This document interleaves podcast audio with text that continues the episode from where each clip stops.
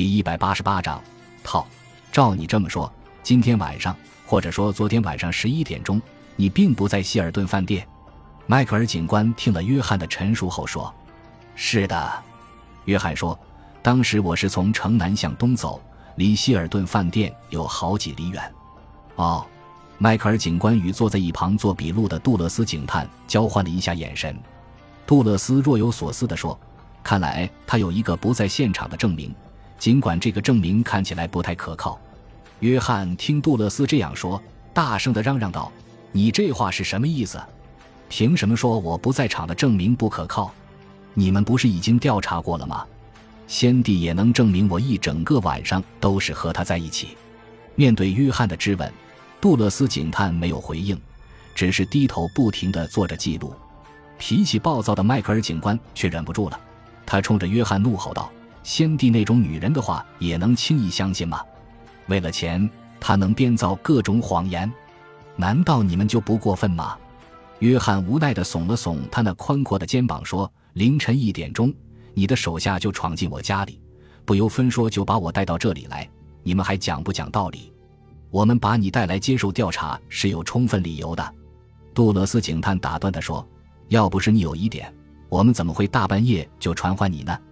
约翰刚想反驳杜勒斯警探的话，一旁的迈克尔警官平静地说：“杜勒斯先生，你出去看一下皮尔逊，他出去查案子，怎么现在还没回来？”杜勒斯领会了迈克尔警官的意思，就走出迈克尔警官的办公室，到对面凶案组的办公室去。临出门时，他还不忘随手将门带上。看着杜勒斯警探走出办公室，迈克尔警官向约翰靠近了一点，说：“现在这里只有咱们俩，让我们再好好谈谈。”我希望你能配合。好的，你还想了解些什么？约翰说：“昨天晚上十一点钟，也就是三个小时之前，有两个年轻人头戴面具、携带武器来到那家酒店。他们逼迫酒店工作人员打开了库房，那里面存放的是客人的保险箱。”对，约翰不耐烦地打了个哈欠。这案子你刚才已经告诉过我了，可这与我有什么关系？迈克尔警官紧紧盯着约翰。他觉得约翰刚才的哈欠似乎是装出来的，因为他灰色的眼睛里流露着非常紧张的神情。先别急，迈克尔警官不理会约翰的打岔，继续说：“酒店的警卫闻讯赶来，他们在酒店门口截住了劫匪的去路。劫匪开枪打伤了一名警卫，然后冲出大门，逃向早已等候在街道拐角处的一辆汽车。其余的警卫开枪还击，打死了一个劫匪，而另一个则钻进汽车。”逃之夭夭了。好啊，一个很精彩的故事。约翰笑着说：“可是你给我讲这些目的何在呢？你知道那个被击毙的劫匪是谁吗？他叫雷蒙，你应该认识吧？”迈克尔警官说：“你们曾经一起坐过牢，这就是我们传唤你到这儿来的原因。”约翰用手理了理他那又红又乱的头发，慢悠悠地说：“没错，雷蒙是我的狱友。可自从出狱之后……”我们就再也没有联系了。你们有什么证据能证明我参与了这场抢劫案？告诉你，昨天晚上七点到十二点钟，我都在先帝那里。你问问他不就知道了？迈克尔警官没有说话，只是向后靠在宽大的座椅靠背上，默默沉思着。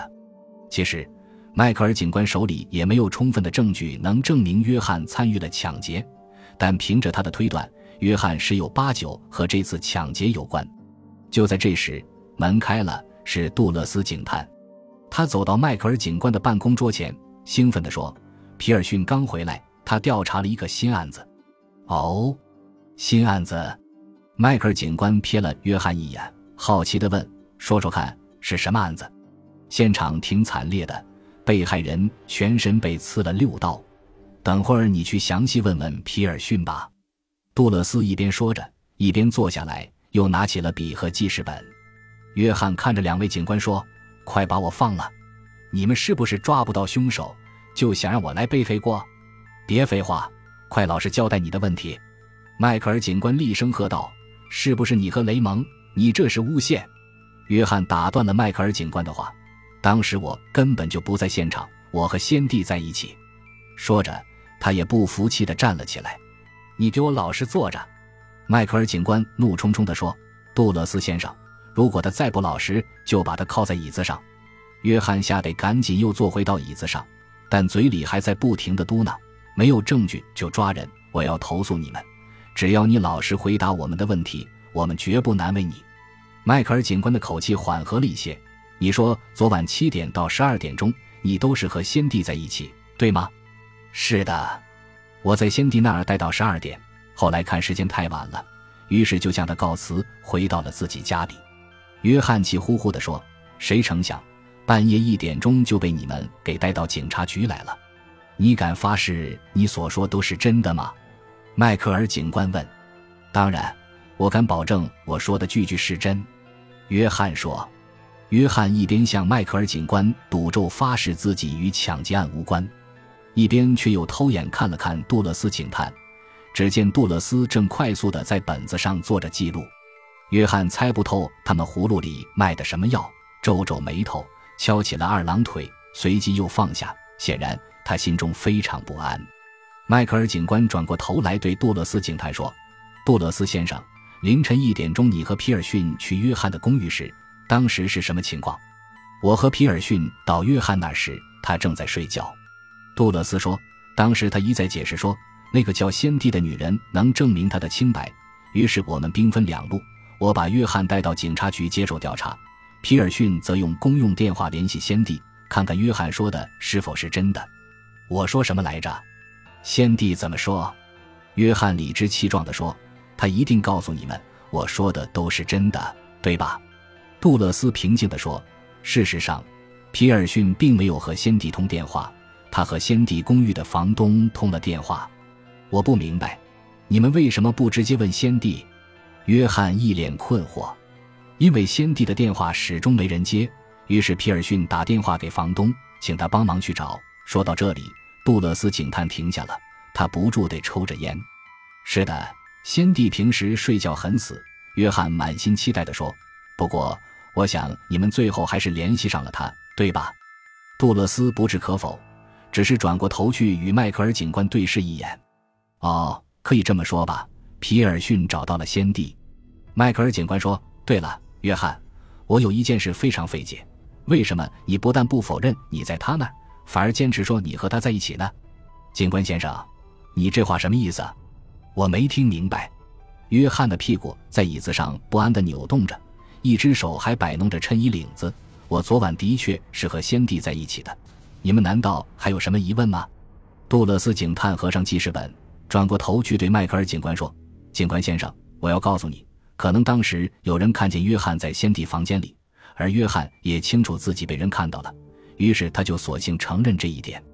他一定是毒我们无法确认死者的死亡时间，可事实上，有经验的法医是能够判断出准确的死亡时间的。是的，我们明天就请最好的法医去验尸，看看他究竟死于何时。这样一来，约翰说的是真是假就清楚了。迈克尔警官赞同说：“等一等！”在一旁支棱着耳朵听了半天的约翰大叫道：“你们刚才在说什么？”“我们刚才在谈先帝的事。”先帝。约翰睁大了眼睛。迈克尔警官慢条斯理地说：“你说他是你的证人，皮尔逊警官就去公寓找他。可是他出了点意外。”约翰听到这里，一下子从椅子上站了起来，大滴大滴的汗珠顺着他的脸颊慢慢淌下。紧张地说：“难道刚才你们说有人被刺了六刀是先帝？”一阵沉默过后，杜勒斯警探说：“是的，当皮尔逊找到他时，他已经死了。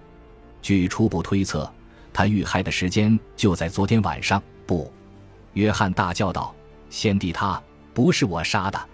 可是你刚才还说，昨天晚上七点到十二点，你一直和先帝在一起，怎么解释？”迈克尔警官追问道。我约翰顿时无语。过了一会儿，约翰终于低下了头，说：“我全交代。昨天和雷蒙一起蒙面抢劫酒店的就是我。本以为我们能捞上一笔，可是警卫把我们堵在了里面。我们打倒了一名警卫，这才逃了出来。而雷蒙也在逃跑途中被打死了。我们什么都没抢到。那你为什么信誓旦旦地说先帝可以为你作证呢？”迈克尔警官问。“唉。”约翰叹了口气，在抢劫之前，我给先帝打了电话，承诺给他一笔钱，条件是要他帮我做伪证。